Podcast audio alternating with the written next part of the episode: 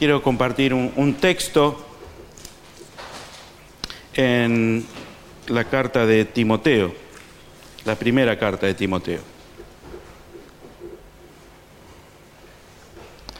Capítulo 2, los primeros seis versículos.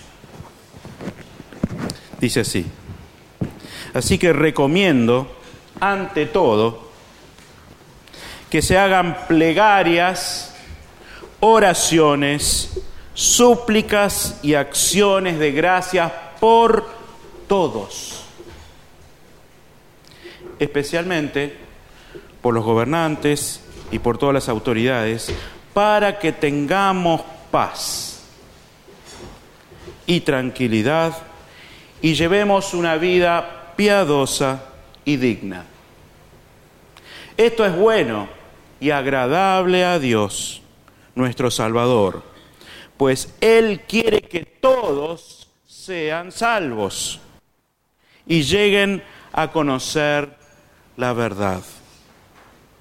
Porque hay un solo Dios y un solo mediador entre Dios y los hombres, Jesucristo hombre, quien dio su vida como rescate por todos. Lo dejamos ahí, el versículo sigue. Pero me gustaría, antes de compartir una reflexión, hacer caso a este primer versículo. Ante todo recomiendo que se hagan plegarias, oraciones y súplicas y acciones de gracias por todos. Así que vamos a iniciar este mensaje con una oración. Gracias Señor por lo que estás mostrando y revelando a nuestras vidas. Hablábamos del perdón en la vida de Casey, pero en la de cada uno de nosotros. Damos gracias Señor por lo que hemos vivido esta semana, pero no queremos quedarnos hasta aquí. Queremos más, como cantábamos al principio. Más de vos, Señor. Más de tu presencia en nuestras vidas. Más allá de nuestras vidas, de nuestros hogares y de nuestra iglesia. Oramos por nuestro país, Señor. Oramos por los gobernantes.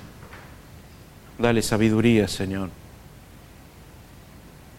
Pedimos que se alejen de la corrupción, Señor. Pedimos que tú muestres tu misericordia sobre este país, Señor, con los que menos tienen, con la gente del norte, los huichís. Oramos por los jubilados, oramos por los niños, oramos por los enfermos, los que están en hospitales. De esto se trata este mensaje, Señor, este primer versículo, que oremos por todos y no solamente por nosotros. Te entregamos esta palabra, Señor, para enriquecer nuestras vidas, guiado por tu Espíritu Santo. Amén.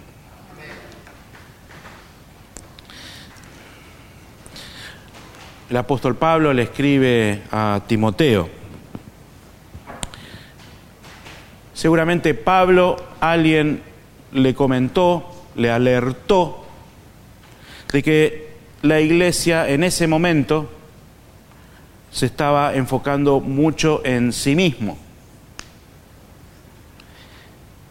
Y claro que esto constituye un peligro bastante normal en las vidas de las iglesias que se miran a sí mismos, que se enfocan en sí mismos, se encierran en sí mismos y pareciera que estaban viviendo algo similar.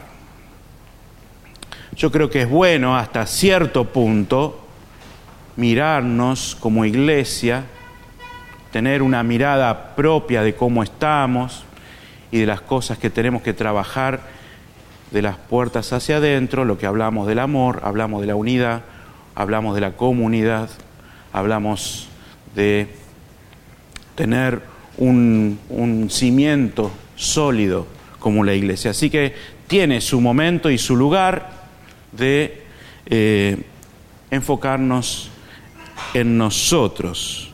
Pero también, digamos, tiene una mirada este, muy corta si solamente nos enfocamos en nosotros, porque la iglesia tiene que tener una mirada mucho más amplia de lo que pasa a nuestro alrededor.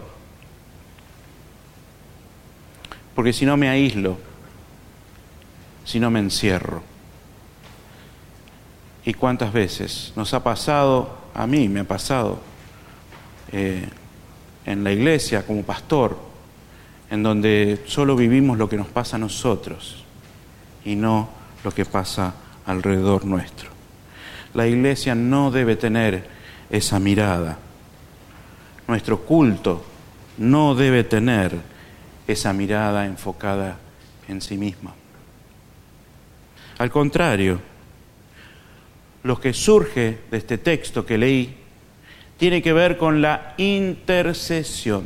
No sé si alguna vez escucharon esa palabra en la iglesia. Fíjense lo que es la intercesión según el apóstol Pablo.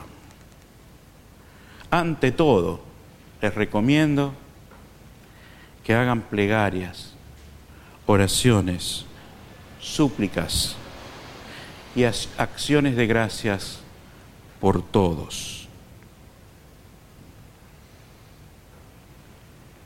pareciera que es lo mismo, no voy a explicar las diferencias entre uno y otro. Pareciera que es todo lo mismo, ¿qué, diferencia entre una oración y súplica? No sé, eh, podemos ahondar en eso, pero no es donde me quiero detener. Eh, si, lo, si lo, digamos, enumera es porque tiene distintos enfoques. Lo que me llama la atención es que oremos también por todas las personas. No sé, ¿A quién se refiere? A todas las personas que viven en esa ciudad, a todas las personas que viven en ese país, todas las personas que viven en el mundo. ¿Será que tenemos que tener un corazón más grande para pensar, para orar, para abrir a otros? Y no enfocarnos solo en nosotros. A mí me gustan las reuniones de oración los martes. Pareciera que para algunas personas podrían llegar a ser algo monótonas o aburridas. Sin embargo, cada martes eh, aparece una realidad distinta por el cual nos ponemos de acuerdo en orar. Y eso tiene un gran poder. Somos 10, 15 personas. En el verano somos menos. Todos los martes a las 7 y media de la tarde. Pero hace unas semanas Alberto trajo a, la, a, nuestro grupo de oración a Luz, una nena, en el Garrahan, siete años, operada de corazón, que tuvo que volver a ser operada, una chica mal formada, con muchos problemas de salud, que estuvo a punto, al borde de la muerte y hoy no sé si le han podido sacar el respirador, le sacaron el respirador, le hicieron traqueotomía. Bien, bueno, ahí está no, estamos, no la conocemos, solo eh, Alberto y Alicia, que son vecinos eh, de su lugar de veraneo. Y ellos fueron al Garrahan y estuvieron con ellos semanas hasta que la madre entregó su vida a Cristo. Cuando nosotros salimos un poco de nuestra casa, de nuestro templo, como que el Señor nos pone en el camino personas que necesitan de nuestra oración, de nuestro compromiso. Pongo el ejemplo de, Luz, pero hay muchos otros que aparecen. Fátima muchas veces eh, viene con personas que simplemente se sentó a hablar en el shopping o en el banco de la plaza, donde sea, y le cuenta la realidad y después lo trae a la reunión de oración. Son personas que no conocemos ni vamos a conocer más. No sabemos. Pero no sé si entienden lo que quiero decir. Salir un poco de nuestra realidad para entrar en la realidad de los otros y transformarlo en oración. Es lo que nos pide Pablo, lo que le pide a Pablo a la iglesia.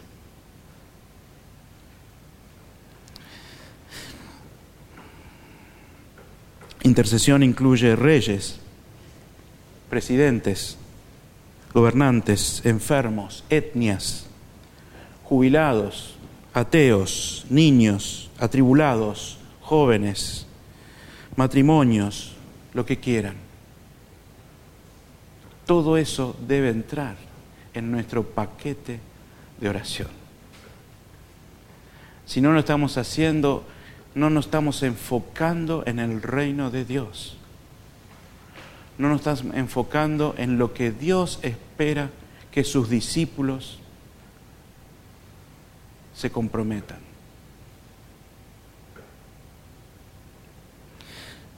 El método de Dios es la oración. Eso no lo vamos a descubrir. O si no lo descubrieron ya, es un buen momento descubrir el poder de la oración en tu vida. La intercesión produce cambios. Y hablábamos de testimonios acá. Y lo que todavía vamos a seguir escuchando. La intercesión produce cambios. Y este es el corazón del mensaje que Pablo le está escribiendo a Timoteo en su carta para la iglesia que la intercesión produce cambios.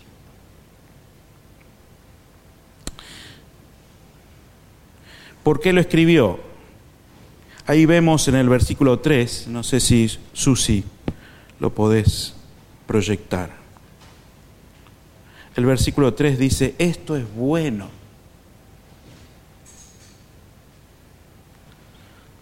y agradable a Dios.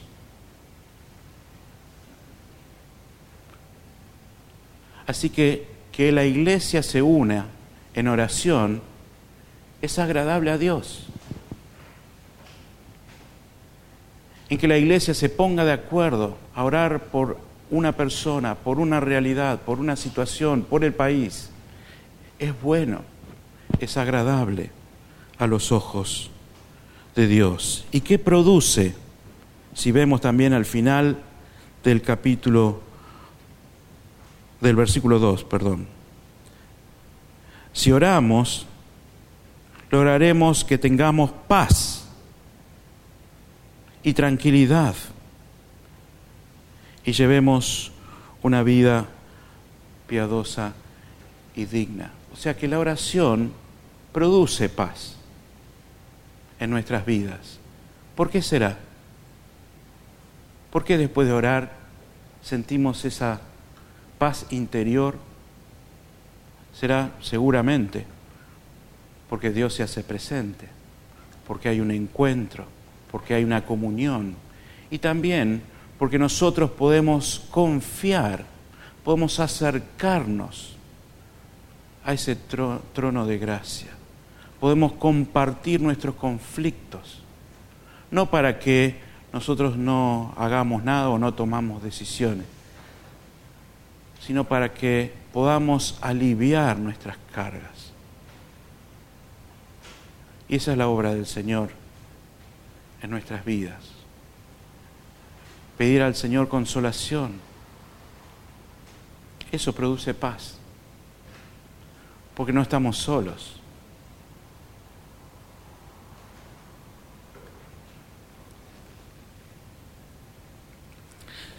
Y hay un propósito más grande todavía. el versículo 4. Intercedemos no solo por nosotros, como dice el, el versículo 4, pues Él quiere que todos sean salvos y lleguen a conocer la verdad.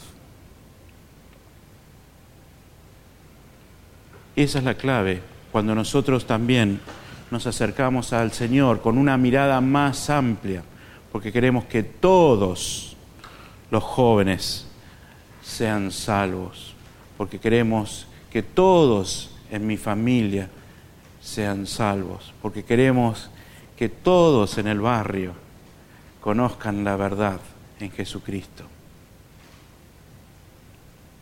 Entonces, cuando ya no soy yo el centro, cuando no, es la iglesia el enfoque, cuando la mirada es en, en el otro, ahí eso tiene que traducirse en oración. No quiere decir que no debemos eh, orar por nosotros mismos eh, y por nuestra familia. De hecho, en esta semana lo hemos, lo hemos hecho después de de un susto.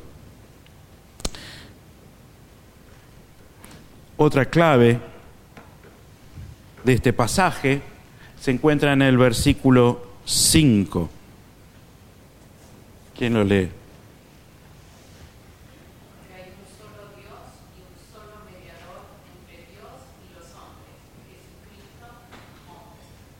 Muy bien. Hablando de intercesión, aparece la palabra mediador. Es más, un único mediador. Echa por la borda a todos los demás mediadores. Ponle el nombre que quieras. San no sé cuánto, la Virgen de no sé cuánto echa por la borda a todos los otros mediadores. ¿Qué hace un mediador? Une, reúne, escucha, intercede por las dos personas para que lleguen a un punto en común, para que lleguen a un acuerdo y estas dos personas es Dios y el hombre. Dios y su pueblo, muchas veces. En su momento fue Moisés. Pero aquí dice Jesucristo, hombre. Este mediador generó este punto de encuentro este punto de reconciliación, este punto de acuerdo en algo que fue iniciado por el hombre. Digamos, el conflicto entre Dios y el hombre lo generó el hombre. y que el hombre no fue capaz, no supo o no quiso poder reparar eso. Por eso Jesucristo el Hijo de Dios, el hecho hombre, es quien intercedió e intercede hoy, porque es nuestro abogado, mediador, defensor. Por eso cuando generalmente terminamos nuestras oraciones, las cerramos con la frase, en el nombre de Jesucristo. ¿Por qué lo decimos? Porque es nuestro único mediador para que el Padre escuche nuestras súplicas, nuestras oraciones, nuestra intercesión.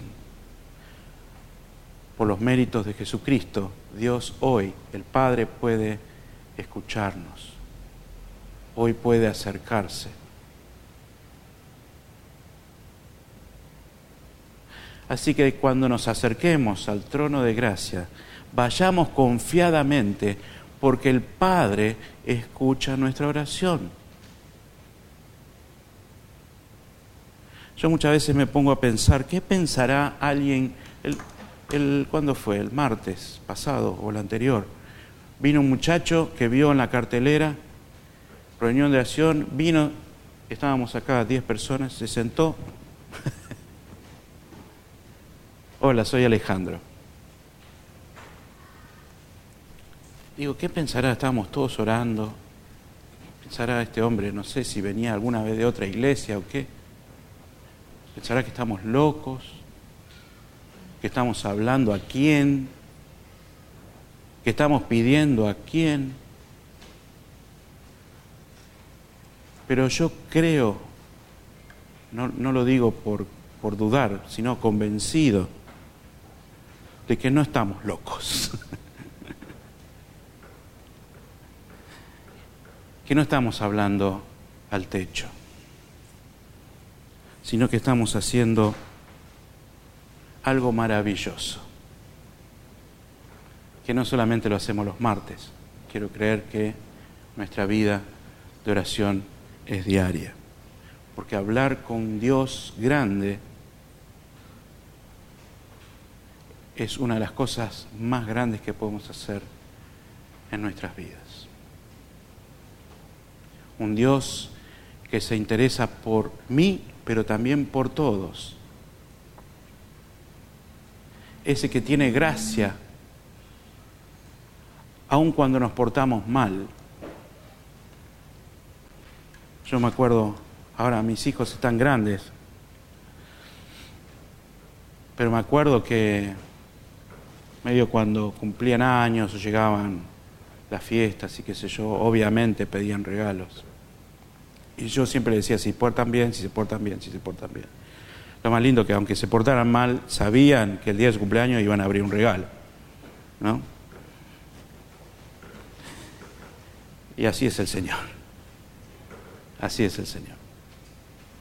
Aun cuando nos portamos mal, el Señor siempre nos regala.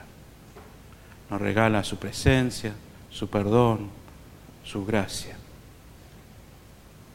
Así que podemos acercarnos confiadamente al Señor que nos invita a estar con Él, a hablar con Él